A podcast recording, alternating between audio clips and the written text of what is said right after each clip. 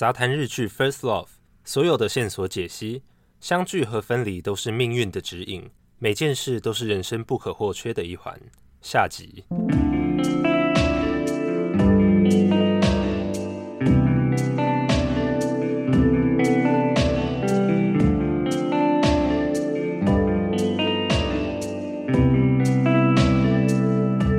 欢迎来到日出夕阳观察家的频道，我是迪伦，我是阿福。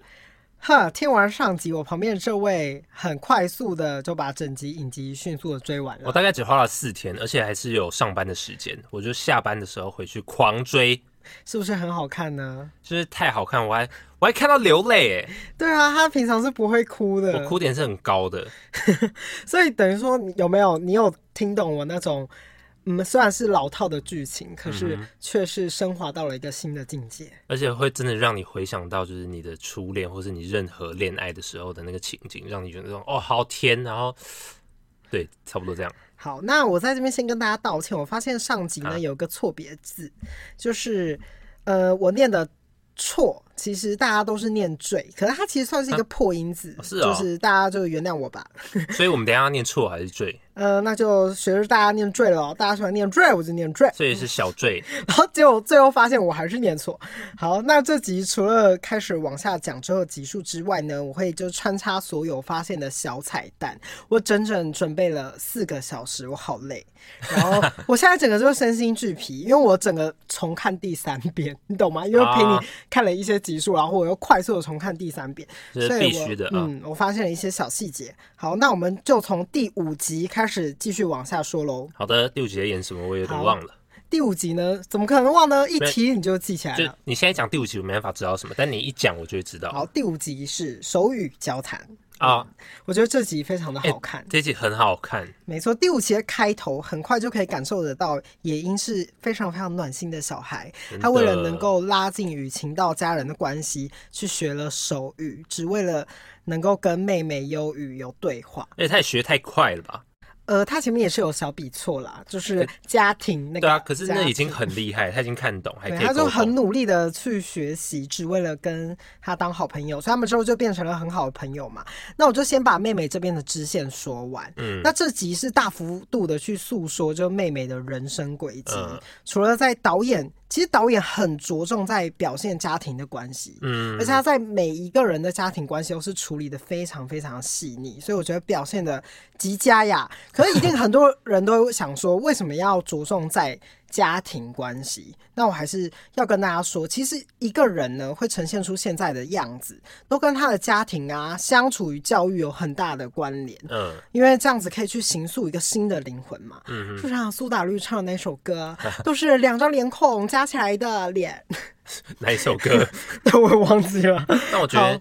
我觉得他那个手语那一段，就是他们在吃饭呢、啊，然后那个妹妹不是想要叫他家人递一罐什么调味料给他，哦、没错，然后大家都听不到，没有人要屌他，只有那个呃呃春呃不是野樱野樱 春野樱，我就讲到春野樱，野樱就就是观察很细腻，然后就是帮忙递给他，然后我觉得那边很感动。而且他马上就比了手语，让他告诉他我为了你去学习这样子。真的。呃，而且从这边呢，给大家一个小小线索，可以看出晴道家家庭是非常热情活泼的。嗯。而且他剧情就用他们家几乎都穿红色。呃，有我发现。而相对来说呢，野樱家比较内敛一些，有那种渴望自由，可是还是不自由的那种风格。你看他妈妈有那种荒野女巫。白色吗？荒野女巫那种波西米亚风，我说他妈妈都穿一些很像斗篷之类的，其实我挺喜欢的。而且有一幕他还 take 到他们家还有扫把挂在那个墙边，真的就是一个女巫的家呀。然后像醉汉野营啊，他们身上穿的后后面现代的版本比较多，都是蓝色啊、白色，相对来说是比较安全沉稳的色系。然后在这个的时候呢。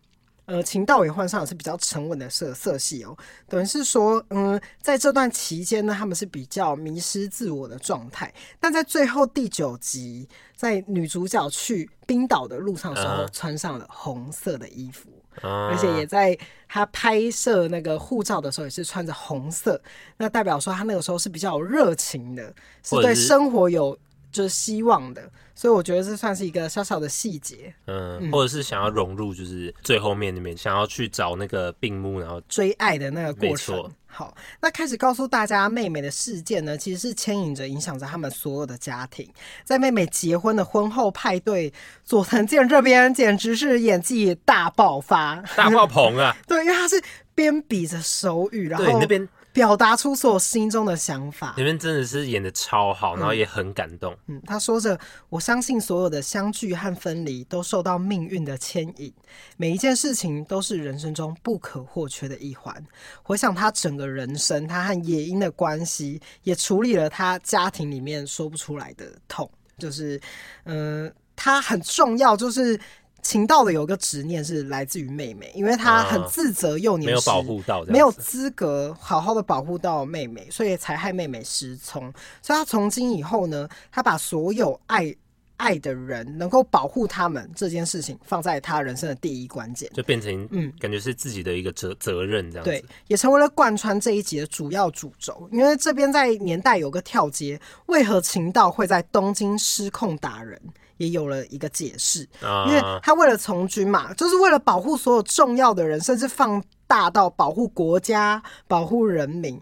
但当他把这件事情放在他人生第一的时候，却在东京被。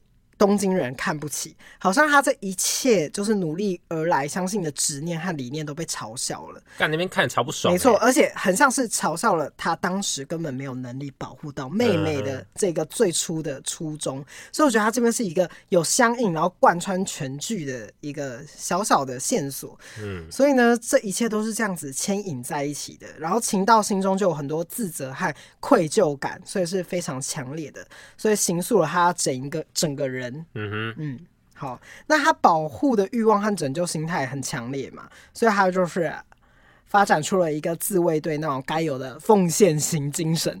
而且感觉他当兵也是真的训练有素，他打那个人真的是，对啊，他打那个人简直是很厉害哎，哦，真是顾中好爽啊，真的是，而且他根本没有就是正面出拳哦，就是前面没有正面出拳就把他打倒在地，整个拳拳到肉啊。嗯，好，那再切回现代，因为一些事故。这边就大家自己去看。那秦道在病病院的时候啊，也因因为在等秦道醒来嘛，就在这个时候呢，他又碰到了他妹妹忧郁。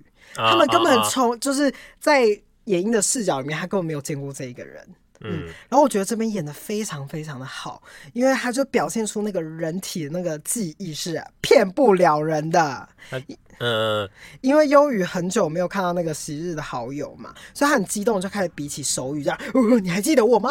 忍不住了，不记得我了。大家看不到我的手这边比，他在结印一样，是不是？对。然后结果野樱居然默默的手也跟着比了起来。哎，我怎么会？我怎么会比手语？野樱这个自己吓到，他就这样子看着自己的手，想说啊，不知所措，不知所措。可是他其实这边就是像开启了一个开关，是贯穿整集，就是不需要台词，而是用画面。视觉就告诉大家，有时候那些好久以前的习惯，无论是家人给我们的、情人给我们的、朋友给我们的，有些事情都深深烙印在我们每一个细胞里面，就我们浑然不知。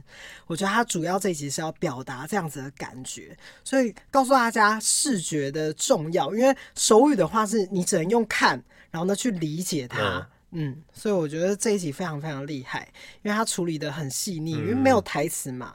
嗯，嗯，然后那个病夫在婚礼啊，比那个手语，我觉得还有一点那个表演的形式，嗯、就是他每一个情绪，对他每一个手都是呃，对，就带有。很重情绪，然后就是情感很强烈，对，很好看，大家一定要去看啊！佐藤健真的好帅啊，他那个是很成熟的魅力啊，就是那种演技上会大家觉得哇，这个男人真的太帅了，这样子。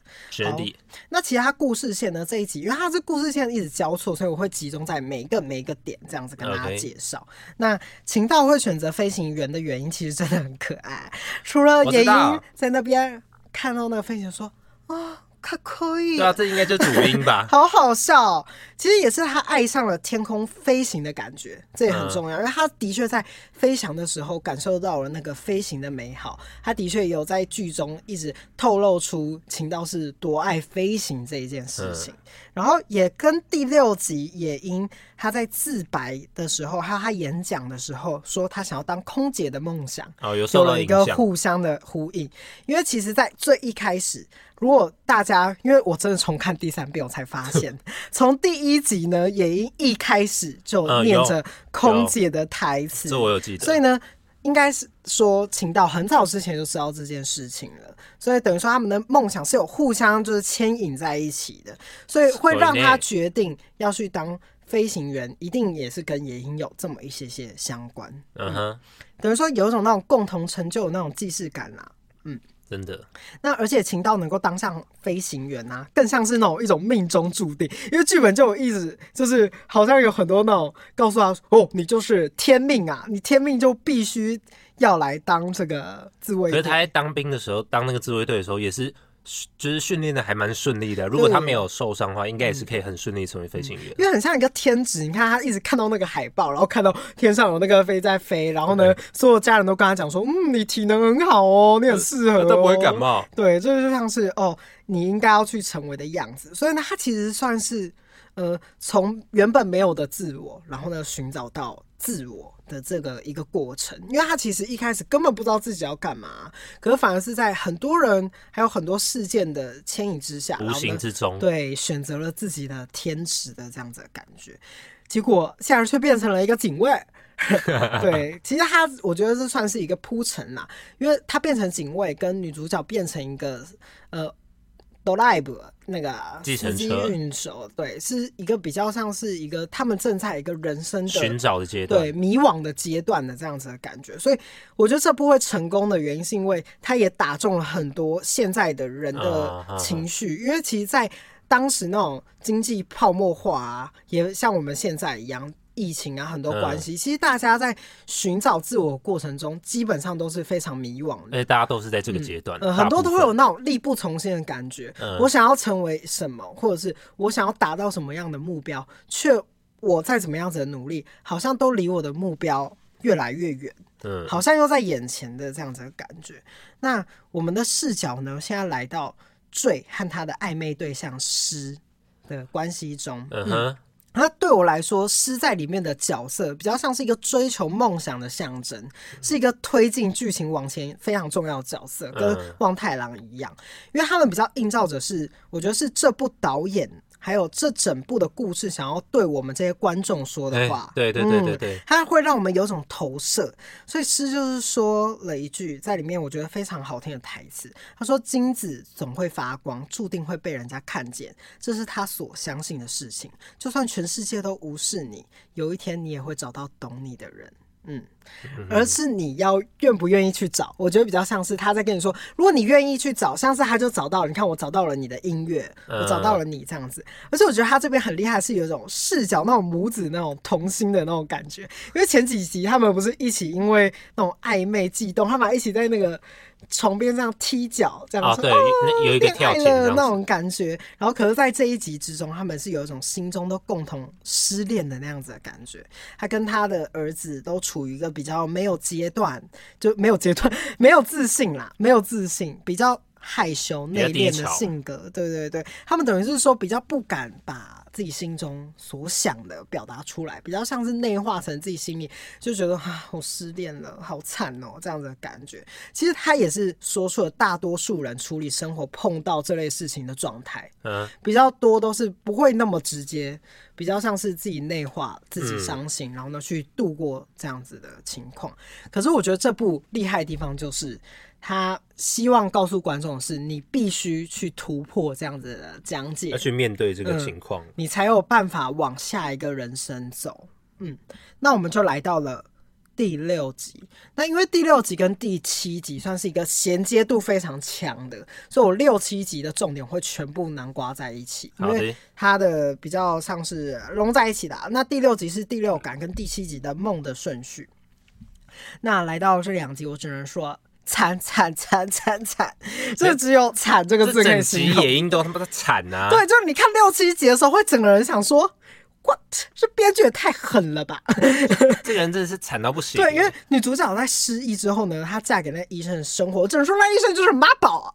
大妈宝，就让他再厉害也是个妈宝。嗯，可以看出他在这个家庭里面呢，强烈的不被重视。嗯，发现老公出轨、隐忍，可是小醉好可爱哦。对，然后在家中讲实话，还要被那个她的那个婆婆、恶婆婆用谎言蒙混。而且呢，跟老公抱怨的时候，老公公子跟他说：“我今天很忙，你今天讲的事情有比我今天讲的事情重要吗？”干得超靠背的，他就只能自己吞。然后呢，又发现就是。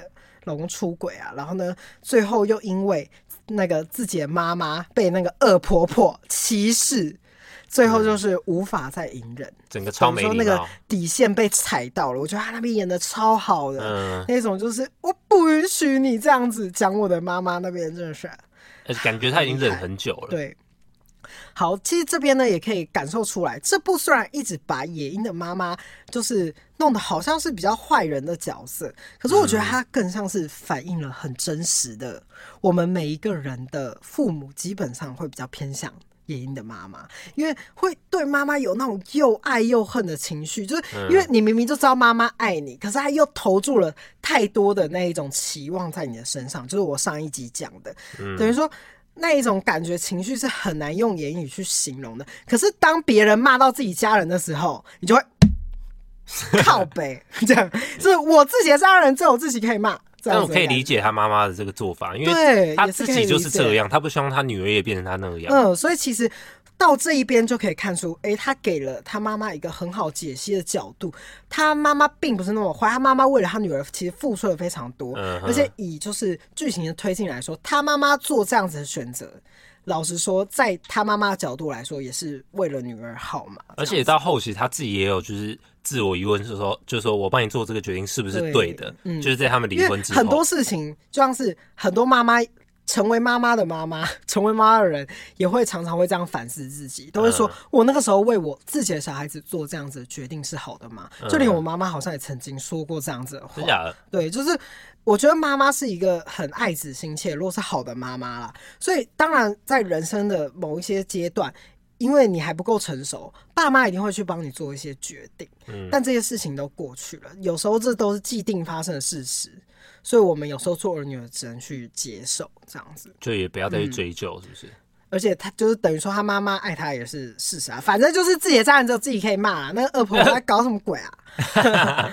好，那重点是，我觉得他还就是呈现出一个，我觉得日本常常会有一个既有状态，就是或是很多亚洲家庭都会有这样子的状态，嗯、老公常常都没有站在老婆的角度去帮他说话。嗯嗯。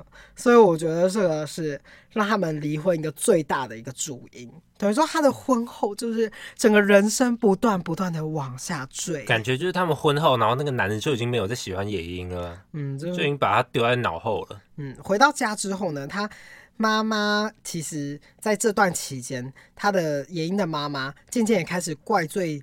起感觉好像是他们终究都会成为一个不幸福的女人，很像是有一种命中注定的这种感觉。然后也因为了生活嘛，所以她去做飞机餐的。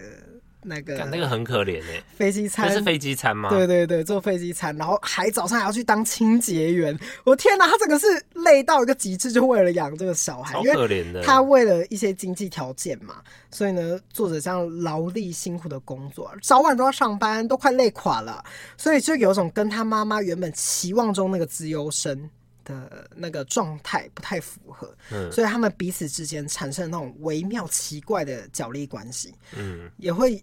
逐渐让这个家庭失衡，对，等于说他们会有一种说不出来的痛，嗯，嗯，因为妈妈知道女儿不是故意的，但女儿也就是力不从心，嗯，这个感觉其实是我觉得很多家庭都会发生的，大家都会希望自己的小孩子是最特别的，嗯，会成为一个什么样子的人，什么样子的目标，可是其实基本上大多数的人都没有办法完全成为爸妈想期望的期望的那个人，嗯。那野樱最后呢，也忍痛为了小醉有更好的发展。你记不记得那边有一段，就是他知道要把小醉送走以后，他们在餐桌上面，然后帮。哦，给他吃蛋糕那一段，我真的是眼眶有一点点就是湿湿的，因为他知道要把小醉送走，然后那个在吃那个蛋糕的时候啊，然后他把小醉最喜欢的那个草莓分给他，分给他，然后小坠他妈切一半，然后再还给妈妈，然后他那边哭的就是哦，对，就是天哪，我觉得这边呢，就是看到他们的演技，真的都会流下几滴眼泪，然后还有就是呼应到就是。呃，野樱小时候不是去找爸爸嘛，然后爸爸也是把那个鳗鱼饭，就是把最好吃的部分对，这给他。我会说，对对对，嗯，那边等于说他们有很多前后呼应的感觉。对对对对对。可是我觉得他当时做这个决定也是。痛心疾首啊，也是。啊、可是我觉得他做的决定是对的，嗯、也是因为他。因为弟弟那个时候就跟我说：“那、啊、还好，我送去爸爸那边，要不然他哪来的这些高级的音乐器材？”对啊，哎、欸，对，也是哎、欸，对，就是嗯，有时候生活还是要做一些小取舍。哎、欸，他的房间好高级哦。嗯，所以嗯。大家应该都有在某个地方可能被逼出眼泪，欸、就是小孩要被送走那边，我就是那边他妈流泪，小孩不想要离开妈妈那边演自己，真的是会流下眼泪耶。我那时候看到，就是我虽然是没有没有激动到整个。大哭，但是我就是左边眼睛流一滴泪流下来，右边眼睛流一滴泪，左边鼻孔流一滴鼻水，这样子 也太好笑了吧？你知道满岛光其实有被日本人誉为，他只要一哭就会让大家有想流泪的那个能力，他哭就会觉得干怎么那么可怜呢、啊嗯？所以我觉得他这两集呢是很强烈的去表达了那个家庭关系带给人们的那种深远的影响。嗯，等于说每个人都一定会对原生家庭。会对日后造成很大很大，做任何事情都会想到原生家庭的一个感觉。哎、嗯欸，我发现我哭的点呢、啊，我不是哭点很高嘛，但是如果我有哭的那个剧情，通常都是跟离别有关，亲人离别，对，或者是亲人的离别。比如说上一部不是那个呃与与神哎与神与神同行，然后就是。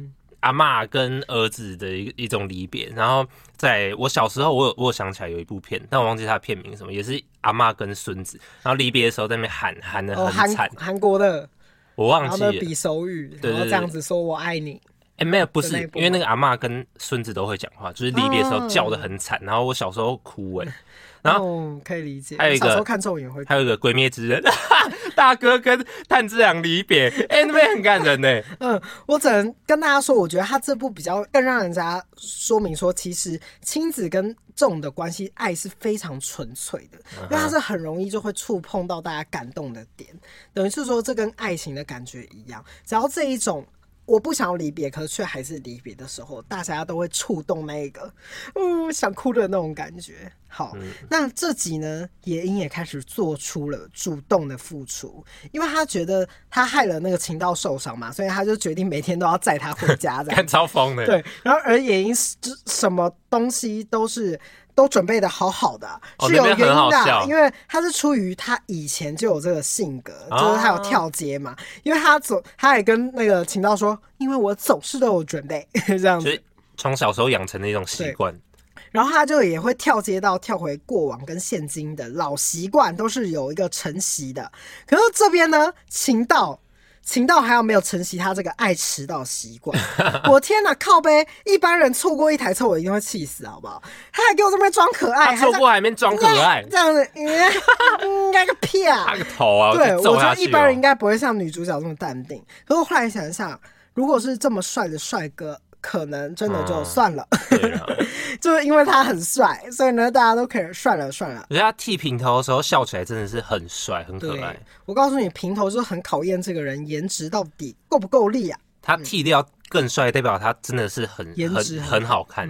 从、嗯、这边的话，我就不得不佩服他们剪辑厉害的地方，嗯哼，因为这部。也是在谈初恋嘛，很多片都在谈啊，也有很多片在谈这种老套的剧情和套路，有失忆有车祸，但这部如果不过多谈论这些，他就不过多谈论那些我车祸了，我花了多少时间疗伤，然后我失忆了多久，我好努力想起来，然后呢，就故意去弄这些哭点都没有，他这部更是比较是平铺直叙的去叙述生活，嗯，很像是。我们生活本来就是这样子，而且它简直极上的流畅的原因，是因为它很符合我们脑袋思考的逻辑。因为我们生活上的一句话，常常都会带出一些回忆，或是做某件事情的时候会回忆一些事情，它就是这样子剪接的，它一直这样子跳接，所以你看的时候不会觉得有那种，呃，怎么突然跳到这边？他是会用一些生活小细节，嗯、一个片段，一个东西，然后一个跳接。所以我觉得他的剧情就是这样子，不让这些老套剧情看得很无聊。像之前有一些电影，他想要做这种时空跳接的时候，他会用很明显的色温，比如说以前我就用一个比较暖的一个呃色温，然后现代的话，他就会突然切到一个很冷的色调，然后这就会有一个呃视觉上面就是会会很明显知道他在做这个区别。可是初恋没有，对他反而是用道具，对，还有一些小小的东西，就会细节，就会很顺，不会让你有一种出戏的感觉。所以我就觉得日本人很厉害，这种小细节都有注意到。嗯嗯，生活上发还有因为他们生活上发生一些事情嘛，他们就会回想到某个片段，就会跳到那个地方。嗯。嗯那我会特别说他跳接厉害的地方是，我觉得他有个地方用了一个暗示，他剪辑回到了之前女主角在课堂上，老师用英文问他嘛，请问是什么改变了他们两个人之间的关系？然后野樱就回答，因为达西先生勇敢的表白了他的爱，而在这边呢，暗示了其实在这段感情中，多数的时候都是野樱先勇敢的踏出了第一步。他常常都会说，呃，我爱你，就是或者是说你喜欢吃什么。对，他在最后也是第一个说出“我喜欢你”的人，那等于说也因准备呢，又要勇敢的踏出了新的一步，那就有机会能让彼此的关系更靠近。而且他这边又跳接到他之前说，就是他还跟英文老师说，尽管他们最初的结局不好，但勇敢会改变一切。所以等于说这个剧情准备要来到了重大的推进啦。那后来他们决定要去小樽找爸爸。那秦道，秦道在这边呢，就因为他在野英在那边苦恼说，我才不要去那个英文演讲比赛呢。然后呢，秦道跟他讲说，你要有自信，用积极的去面对，然后呢，去鼓励野英去英文演讲比赛，这样。跟我爸讲的一样。对，那小尊，我这边会不会岔题？但我还是要说，小尊真的超爆美的，因为我很久以前也去过，那边是我，那边是我。到目前为止，觉得最漂亮的地方。小镇在哪里？北海道、嗯。对，北海道的一个城市。哦、对，北海道都很美。嗯、对，那边真的是天堂哎，是像梦境一样的场景。欸、它有很多很英式还美，就是的街道，真的。哎、欸，小钟我我我去过，而且它是不是有一个地方是他们一起去那个鱼市场？对对对对，那个地方我去过，漂亮。那个地方我去过，而且我记得我在那边买了一个天空之城的音乐盒。啊、我只要看到那音乐盒呢，我就会想到小镇那边真的很赞，所以我现在也是忘不了，所以我看到那边也是很有怀念的感觉。加一，那这边就要来说，嗯、呃，你刚刚有提到的部分，哦、他跟爸爸爸在吃饭的时候啊，爸爸就把鳗鱼最好的部分留给了野樱，然后爸爸就说，父母亲呢本来就总会把最好的东西留给儿女，而这边就是可以发现，他其实前面跟小醉有很多相处的模式的时候，都是这样子，对，他总是有把最好的留给自己的儿子，嗯，好感动哦。嗯，那这边也慢慢告诉大家，大家都会承袭父母很多拥有的习惯和相处模式。他也把最好部分留给小醉嘛，而他爸爸在送野樱钢笔时，写上了自己的小孩的名字。Uh huh. 嗯，然后而野樱在最前面的集数的时候，试笔的时候，看看到钢笔试笔的时候，也写出了自己儿子的名字。所以我觉得他这边也做出了一个前后呼应，前后呼应，很厉害，非常棒啊。嗯，而这边的伏笔也告诉大家。野樱写下了病木情道，对，哦哦哦，对，在一开始时候埋下去，对，跟爸爸写名字那边留在留着，他还留着那个，然后我就觉得这边好可爱，嗯、然后也代表着呢，坠跟病木情道就是他这辈子最重要的两个男人，是可以呢。好，这是我发现的，好累啊。好，那也道出了野樱心中的伤怀啦。就是他尽管很爱他的爸爸，他知道他爸爸博学多闻，可是他其实这些呢，都仅限于变成崇拜了。因为他爸爸其实跟他很少见面，他那个情怀比较像是一个崇拜一个人的。感觉，然后他也知道，他总有一天必须放下他爸爸，他才可以往前。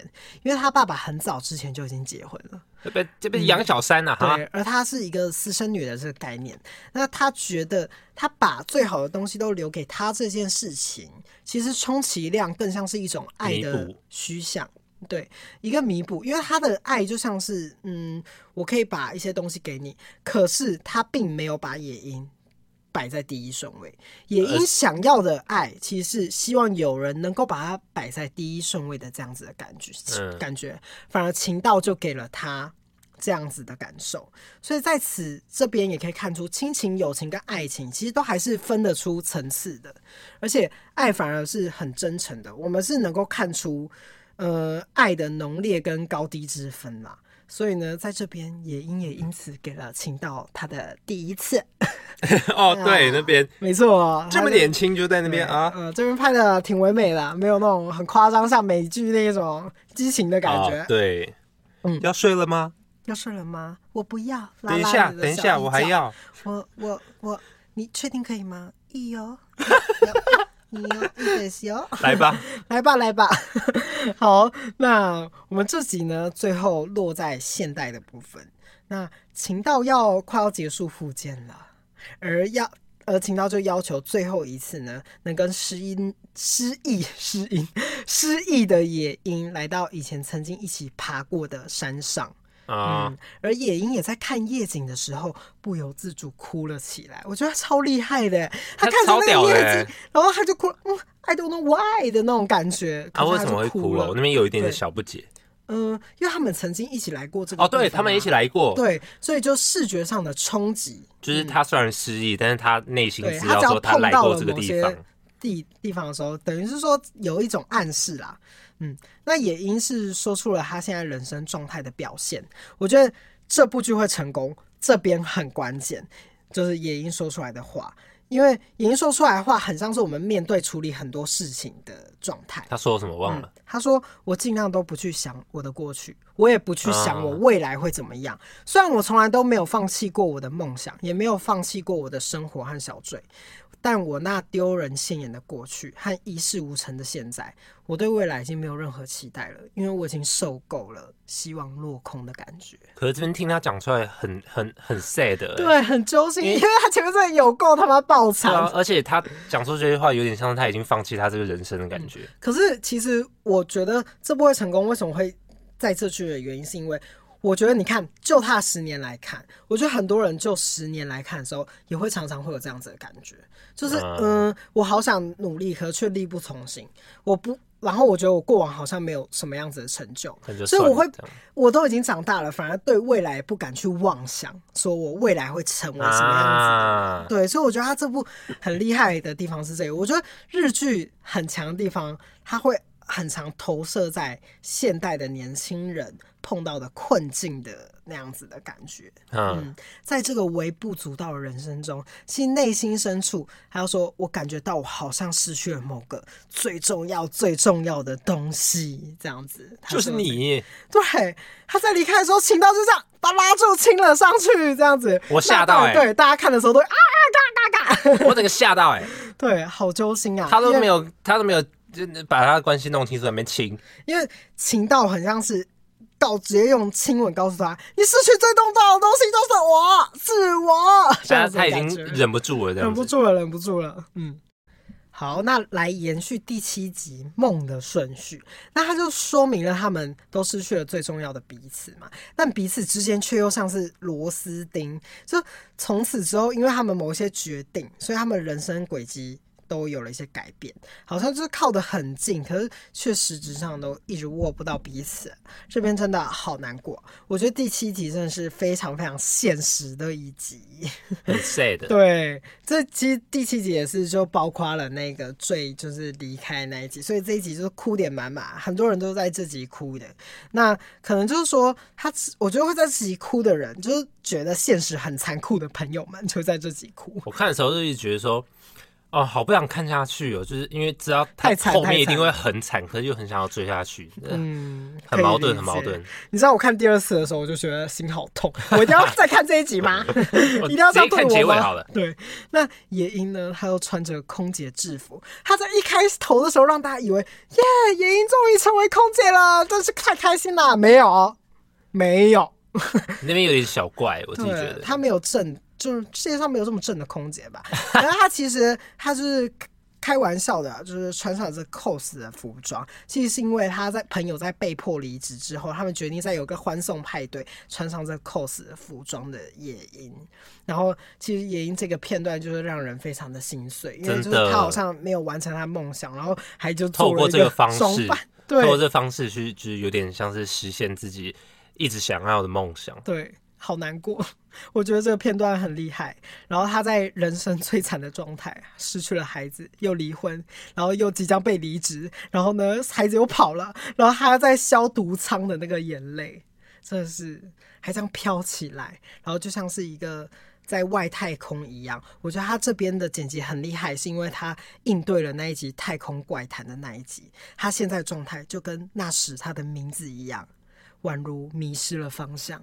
被偷走了，感觉真对，我觉得他那一段就是弄得非常的好，非常的唯美，就是在诉说他名字跟他现在一样，他人生被偷走了，宛如迷失在外太空，找不到自己究竟是谁。感觉正常人如果他这个遭遇，早就已经跳楼了吧？也太，她就是一个很坚强的女性啊。那她在 cos 的时候，其实也有跟情报擦肩而过。嗯嗯，而且这边有个小巧思哦，她在。他不是在坐飞机餐嘛？然后呢，其实秦道在坐飞机的时候也吃到了也英做的飞机餐哦。对，他这边有一个剪接，所以就我们就跟着秦道一起怅然若失，也体验到了也英惨惨惨惨惨惨惨的人生，做出一道很惨的料理，这样子也可以这么说。好。OK，那我要来到最重要的第八集啦。第八集是午后的普鲁斯效应。好，这集我可能会讲的好累好累。为什么这一集最重要？嗯，因为这一集就是在说普鲁斯效应是如何贯穿整部剧的。嗯，嘿，诶，你不知道啊？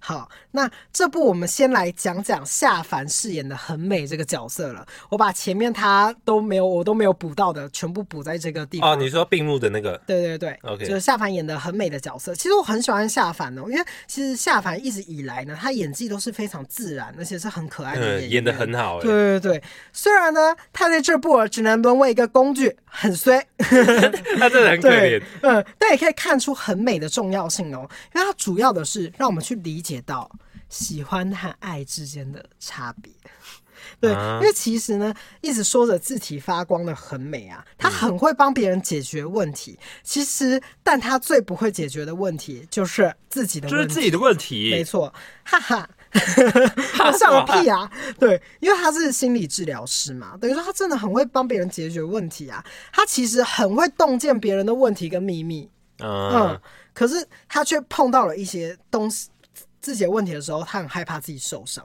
所以他变成不愿意去戳。面对。对，他前面几集就可以看出他不断的在逃避，因为秦道一直很想跟他谈，他就一直在那边，哎呦好痛啊啊我不要谈，然后呢就一直说不要不要不要。但是他其实他自己都已经知道发生什么事情，因为他就是心理治疗师啊，对啊，他早就知道了，看不出这位病患呢，他这位病患都跟他七年了，弄了那么久。他像是治疗这人这么久，真的是有够衰。好，其实相反之下呢，我看见的啦是，嗯，他比较像是他为了完成婚约这件事情，一直努力的往前，所以他就不想要去面对感情的问题了。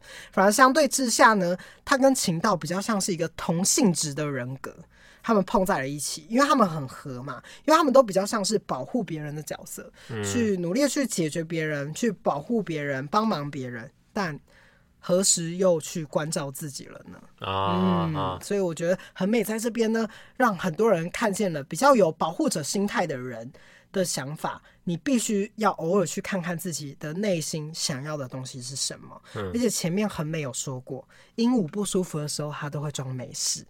嗯，但结果他最后跟秦道分手的时候，很美不是跪在地上吗？他就哭，然后他就看着鹦鹉，然后哭了起来，然后就说：“我做的很好了吧？”他才发现鹦鹉就是他自己。这边哦，这边他演的很好，哎，这边也有点，嗯、这边也很感动。嗯，因为他前面就说鹦鹉都说装没事，其实就应对了最前面，他看到了他自己，他对着皮皮说：“我做的很好了吧？”可是也相对来说。一直以来，他都一直是被囚禁的鸟。原来他就是皮皮本人啊！对，他就是皮皮。而且这边有很多地方很多人看不懂，我们 来给大家做一个小解析。秦道有一段在搬家的时候呢，捡到了一个羽毛，然后就把它吹走了。我觉得这边呢，他就是暗示着他终于放了恒美走了，最后让他随风飘飘扬，也说着。就让很美自由吧，这样子的感觉。嗯，这边来给大家一个小解析，真的是很惨，嗯，很惨很惨，早日离开比较好了。好没错，夏凡你已经演的很棒了，你的角色用尽了，这样子，棒棒棒棒棒。好，那有一张专辑呢，呃，跟大家先说明一下，前面有个小段落呢，嗯、呃，也因呃也因的朋友还他专辑的时候说，哦，哦，里面 CD 片少了一张，嗯，对，其实就是被。那个情道拿走了，这样子放在那个对，一直都放在那个随身听里面，这样子。好，那这边就切到望太郎这个角色。我有说望太郎就是跟那个诗都是处于像是观众那个不是导演想要对我们观众说的话。我其实蛮喜欢这个角色的，对他这一个片段很赞，他就很大声的，他不是跟那个他告白吗？他就是说出了。对观众还有野英我们想要说的话，他说：“其实我还是相信命中注定的。不过人生就是充满了无数像这样意义深远的邂逅。野英你真的接受这样子的现状吗？你欺骗自己的感情，把他们藏在心里。如果你实际上你不喜欢这样子的话，不要逃避，要向前看，深呼吸，然后前进。”我觉得这一段是我最喜欢的前三名，可能是第三名。嗯，我自己觉得。那有可能你很喜欢励志的一个桥段。不是我，我我觉得他就是望太望太郎，虽然告白失败，但是他还是很愿意支持是野野樱野樱的梦想，对，完成自己的使命的这样子的感觉。啊、嗯，等于说勇敢改变，就算会受伤嘛，你也要试过之后才会知道会怎样啊！你不要对自己有留有遗憾这样子。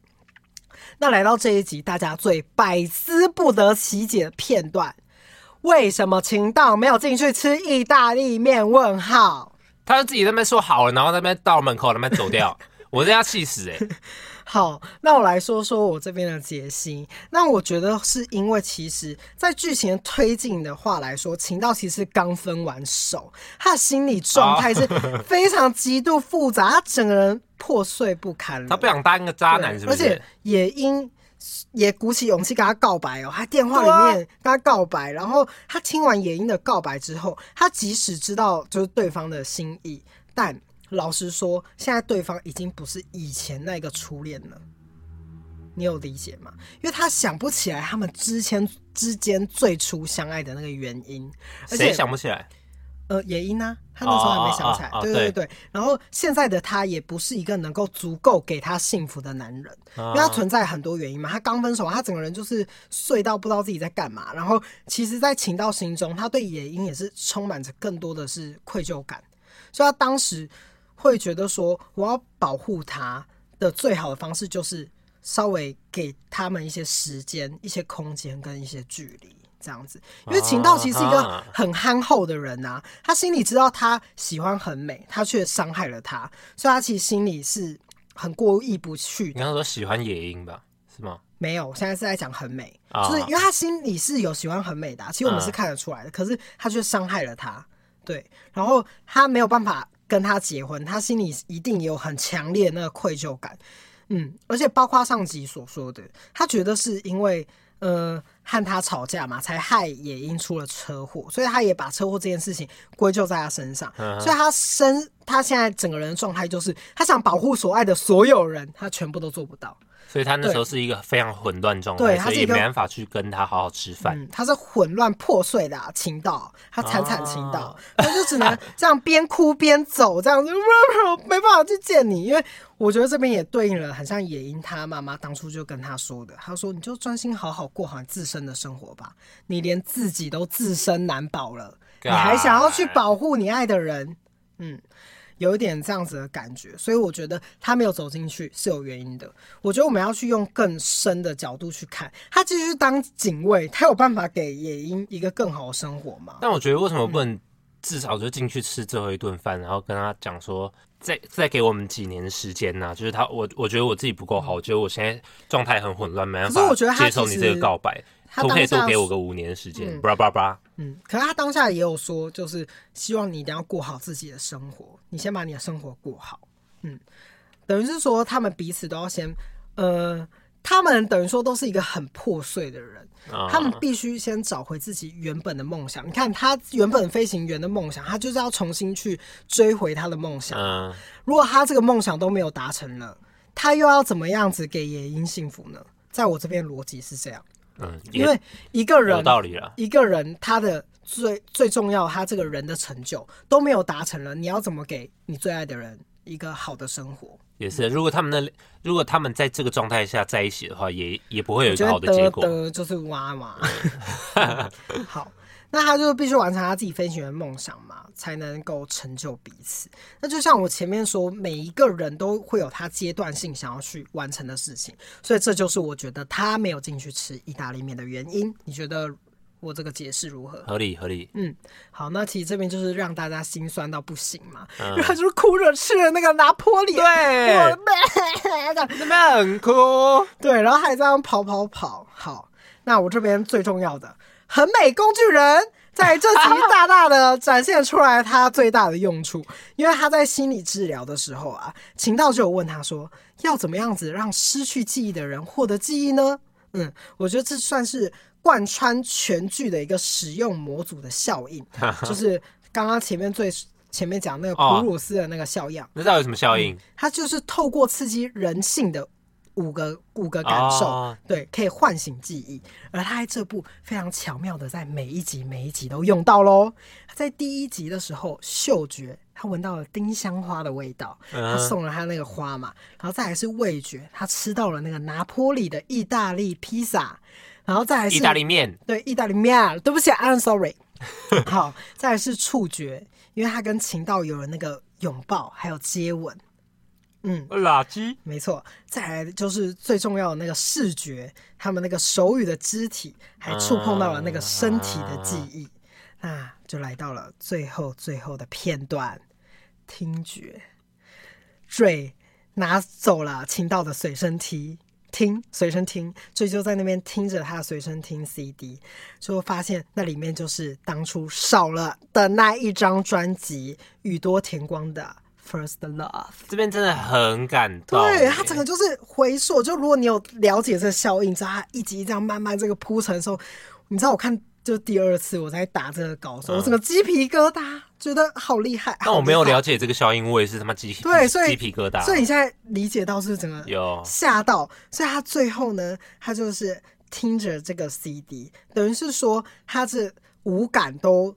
就是五感集结，砰！找回来了，找回来了，诉说着即将唤醒所有记忆的野营，在这边真的是鸡皮疙瘩，鸡皮疙瘩，所有的回忆片段串在一起，加上满岛光听着那个音乐，还有那个让大家一看到他哭就会跟着想哭的演技。嗯、但那时候小醉在旁边，不知道有没有吓到？对，没有，他就默默看，他就感觉说，嗯，妈妈好像找到了什么样子的东西的眼神，嗯，很感人。嗯那种因为这首歌打开了所有的关键，渐渐的所有的回忆涌上心头，哭到不行的那种心痛的演技，我觉得很厉害。他是先这样慢慢听，然后呢，好像感受到什么，眼眶开始泛泪，然后砰砰砰，然后停不住，这样子这样压着，然后全部这样响了起来，最后的午后的普鲁斯效应就这样发生了。嗯，谢谢很美工具人，谢谢很美工具人，太神啦！对，我觉得这部其实最重要的就是很美工具人有套出了这个厉害的效应，才让这个剧情有这样子层层堆叠到这个高度的感觉。嗯、因为他来到第八集，如果你一开始就是一个很仔细观察的人，就会发现这些小小细节。你看到这边的时候，就会整个 Oh my God，touch 到 my heart，好像可以再重看一次。对，我真的是重看的时候，整个。我真的是那时候才开始，因为我第一次看的时候是有被感动，眼眶是有眼泪，但是没有哭出来。为师。但我看第二次的时候，我是真的是从脚这个啊，你你你看第二次你有哭吗？没有，你真的哭点怪、欸。没有，我是在理解剧情啊。我现在是比较那个哦，对我是比较理性的角度。对对对，好，那来到了最后一集，First Love，终于。终于，我讲了多久啊？五十分钟。好，我努力。好，再回想起所有初恋细节的野樱呢，也回顾了所有过往，等于说他们的爱和思念还有爱意，都终于到了一个同样平等的地方。嗯，嗯，因为一开始野樱忘记嘛，等于说他们的爱是有一个、嗯、落差，对落差的。当野樱想了起来，他们的爱就到了一个平衡点，等于说他们都。非常非常的想念彼此，都可以接上，也已经愿意奋不顾身的去找回那份失去最重要、最至关重要的那个东西。所以呢，也因。就是最后一定会用尽全力的找到他嘛。那在这部呢，诗不是我就前面说他是一个追寻自由的象征嘛，他也勇敢的追逐。他在这此这集的时候也推了野樱一把。嗯，让他在那段曾经没有完成的梦想，因为他不是一直很想要出国嘛，然后能够到各个地方啊，有了一些推进。在这边的时候，野英就说了，呃，一个静止的定律。他说，静止的物体是不会动的，只要地球上存在着重力，就再也不会动了。嗯。但诗就跟他说，能够推动这些不动的人，就是有梦想、有好奇心，或是爱人的存在，发自内心的欲望，有时候甚至都能够移动巨石哦。嗯，有，我记得这段，嗯，这一段很棒。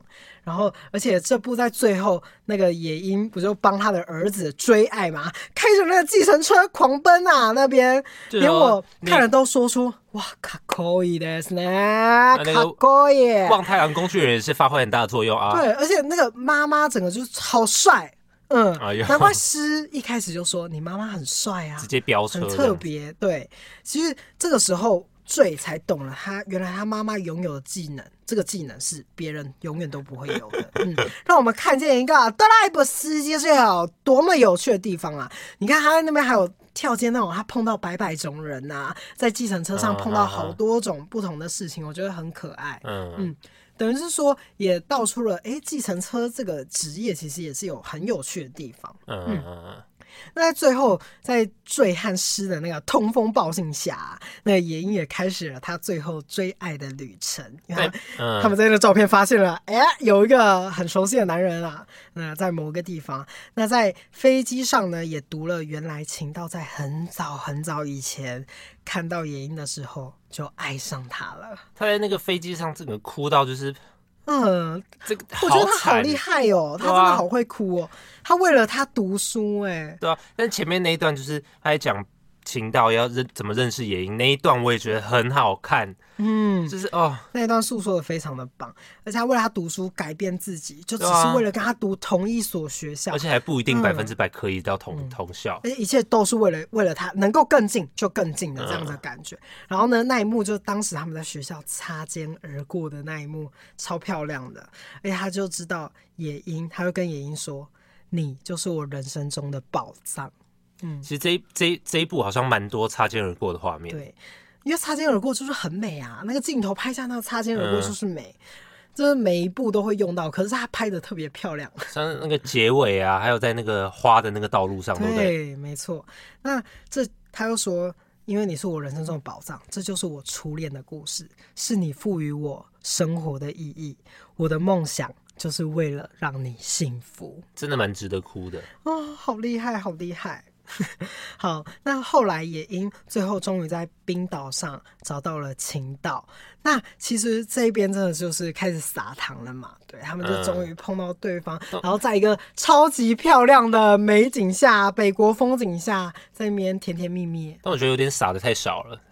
刚撒就结尾了，没办法，初恋都是痛苦的、苦涩的啊。嗯，欸、而且我跟大家说一个小小的小细节哦，这是我在看第三次的时候才发现哦。好，其实他从第一集呢一开始，也因就在机上练习的广播，就是本次航班是诺恩航空飞往雷克雅维尔的第六十二六百二十七号航班。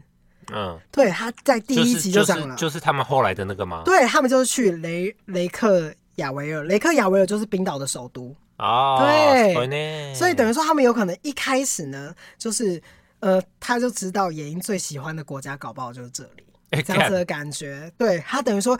剧本的最后跟第一幕有了一个前后的呼应，它还还有很多前后呼应，像是那个，对像是像他们小时候，秦牧不是有写很多情书吗？被妈妈挡住，然后结果他们长大以后，那个呃野樱也是写了很多封邮件，也没有寄出，没有寄出，那边都是居居居 而且他们最后等于是说，在这边互相呼应之后呢，成就了彼此，而且野樱最后也真的讲出了我们本网班机要飞往哪里。对，那边就是他终于实现他梦想的时候，真的很感动，很感动。等于说他们找到了爱人，也实现了梦想，然后一同就是朝着自己喜欢的事情这样子前进。对对，真的是太感动了。所以我觉得这一部算是，我觉得它比较像是填补了所有人的那个后悔啊、遗憾，嗯、让大家看的时候会觉得心理上得到了一个满足。对，这是我要的人生。这样，中间看那酸酸的，最后就给你一个大甜甜的一个结尾，这样子。那你不觉得？你不觉得后面那个冰岛那边呢、啊？他是可以飞，是不是？他他不是得知那个病幕的时候，哦，在那个小镇，然后他那个路他妈超远，然后这下一步直接冲到他面前的，跑到爆哎，感觉要跑很久。他是瞬移还是怎样？而且我觉得有个地方也很好笑，那个他不是有疝气吗？哦哦，疝气还去开飞机？有疝气吗？他是医好了嘛？他怎么医好的？有吧，因为他那时候有疝气，不是就一起开刀？哦，对啦，对啦，哦，对哈，好好好。好，OK，那好，其实我这部差不多讲完了，然后我再讲一个我发现的一个小巧思，因为我刚才不是说我发现就第一集跟那最后面有一个对上嘛，嗯、对不对？而且我觉得后来他们有个地方连口白都互相对应了。第一节口白他就说：“如果当时没有遇见你的话，我的人生现在会是怎么样呢？”这样他就才这样子慢慢说出了整段故事，然后呢又回到了。开头，现在开头不是是用一个圆环吗？嗯，有没有看到那个圆环？它那个圆环感觉有什么寓意？有，我发现了，I found it。我就看到那个圆环，它要透那个圆环，然后慢慢这样放大、拉远、拉远、拉长镜，然后照到整个圆环，然后呢，那个字幕就慢慢放上初恋 （First Love）。我发现超级就是一个 CD player，就是一个 CD 片。谁？那个圆环就是一个 CD 片。你说初恋的 CD 片是吗？对，就是他拉远之后看就是一个 CD 片。哦，对，很可爱。然后我就发现这个。满满的都有好多地方有小小的巧思，其实好像还有、嗯、还有很多彩蛋。他从一开始这样子就很像是在说，他就是用初恋这首歌，然后呢谱出了整部的故事。嗯、然后我觉得剧组也是很累啊，拍的好累，所以他每天想说，哈，最后一定要去冰岛玩一下，才在一开始跟最后那边下这样子。他们真的去冰岛啊？对啊，一定啊，那个风景绝对绝对是冰岛的。对，然后看他们那个接最后接吻的时候那个。耳朵和脸都红成那样，感觉真的他妈超冷，很冰啊，这样子。而且我觉得它整部就是有凸显出那一种，嗯、呃，很多亚热带地区拍不出的美感，因为它就是那种北国寒冷风情的一部片，嗯、所以才可以拍出那一种对比非常强烈，可是又不会让人家有那种不舒服的感觉，因为都是白色系嘛，然后冷冷的那种感觉啊。赞死了，赞死了！还有，我发现有一个地方很可爱，就是闭幕呢，在帮那个野樱修完那个洗衣机之后，嗯，然后呢，他终于把它修完了，然后野樱就过去跟他讲说：“你喜欢吃什么？”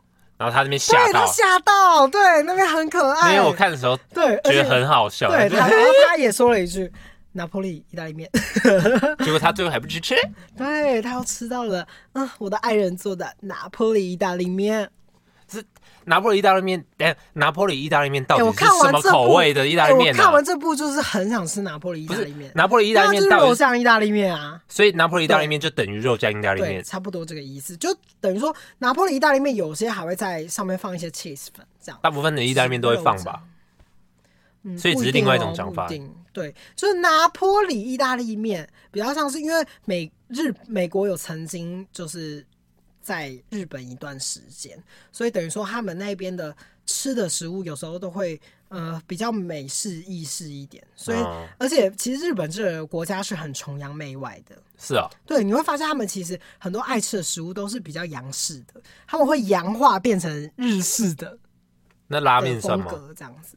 拉面是日本的料理呀、啊，哦、完全没关联。好吧、嗯，好，那我差不多就是准备到这样子了，觉得如何呢？我觉得非常的完善啊。嗯，好，那你给日剧这一部打几分？啊，也要打分哦。对啊，因为你基本上不看日剧的啊，所以我很好奇，我推坑你看了这部日剧，感觉如何？以我追，因为我追的速度这么快的话，我打十分会不会太夸张了？你说满分十分吗？对啊，你给他十分，那不然九点五好了。好，那这部真的是非常厉害，因为在我心中，我觉得算是我近五年来看到的日剧最让我舒服的。嗯，嗯，而且是有一种看完之后一听到歌都会整个 整个画面会冲去冲占这个头脑里。我直接我直接把这首歌加到我的歌单。然后听的时候就会想到那个电那个对剧情画面，而且你知道吗？我今天早上才看新闻，宇多田光就说：“我真的是太惊讶啦！我这么多年前十五岁写的歌，我都已经好老好老了。”现在几岁了？好像四十几还是几？对，他就说居然还可以变成现在第一名榜单。对他，他这首这么久以前歌，然后呢重回第一名，不觉得很荒唐？他有参与整个编剧吗？应该没有吧？没有啊，所以他就内心觉得很惊讶。他自己应该也吓死了，就呃，干我这首歌怎么变成一部影集的？对啊，对啊，对啊，他没有啦。可是他。人家刚刚买这首歌，一定是他一定会知道这部会开始制作，所以我觉得他一定有先看过这部，他一定也很爱。嗯，然后宇多田光还谢谢台湾人，因为这这首歌马上就是登上台湾第一名，就台湾所有人都在听这样。他其实。对啊，就真的是小时候听过，然后现在。真的，他整个就陷入一个风潮哎、欸，就是大家都在听这个以前的歌。嗯、我只能说，现在真的是 Y Two K 风潮，所有人都在喜欢我们以前喜欢的东西。这些年轻人，你们就是爱老人。他 十五岁能做出这张专辑，也是真的超屌哎、欸。对，他真的就是神人，我只能说，而且他这首歌好像本来就是销售最高，到现在都还是一直都是打不下来的最高纪录。嗯、所以他这张他哎、欸，他这张专辑真的很好听，你我觉得你可以去听他这他这一首歌是就是那个 Automatic 那张专辑，对对对对？对，Automatic 它其实是前面都是真的比较 R&B 的，就是它节奏性是很强的，哦、可是它就是呃穿插了这一首歌，等于说这一首歌突然有一种出类拔萃的那种感觉，哦、你知道吗？哎、欸，你有你有注意到他们唱 KTV 有唱 Automatic 吗？有有有，嗯、当然当然。这部满满是我看三次，看三次就是不一样啊！我好累，你知道我刚才是，我刚才在最后最后要打的时候，我还用一点五倍在确认某些小细节，这样。哦、所以，我刚才你看到我的时候，我整个人就是非常恍神呐、啊。我打了五页，满满满。但是真的很好看，才让我们有这个动力了。对，应该是说我本来就是之后这个计划是。应该会继续持续下去，我会尽量做一些跟上时事的，嗯，对，因为这样子比较多人听嘛。你看我们那一集马上就两百多个人在那边收听。我们 YT 上面的那个 Podcast 的影片呢、啊，就是每次都超少人听哎，然后这个直接爆炸。对，谢谢大家，谢谢大家。希望突然突然下集比较不会有人听，但我觉得我下集准备的更充足，希望大家听一下。好，谢谢。好的，那我们就下一次下一个礼拜再见了。对，我真的口干口舌舌燥，我没口干口舌燥去了。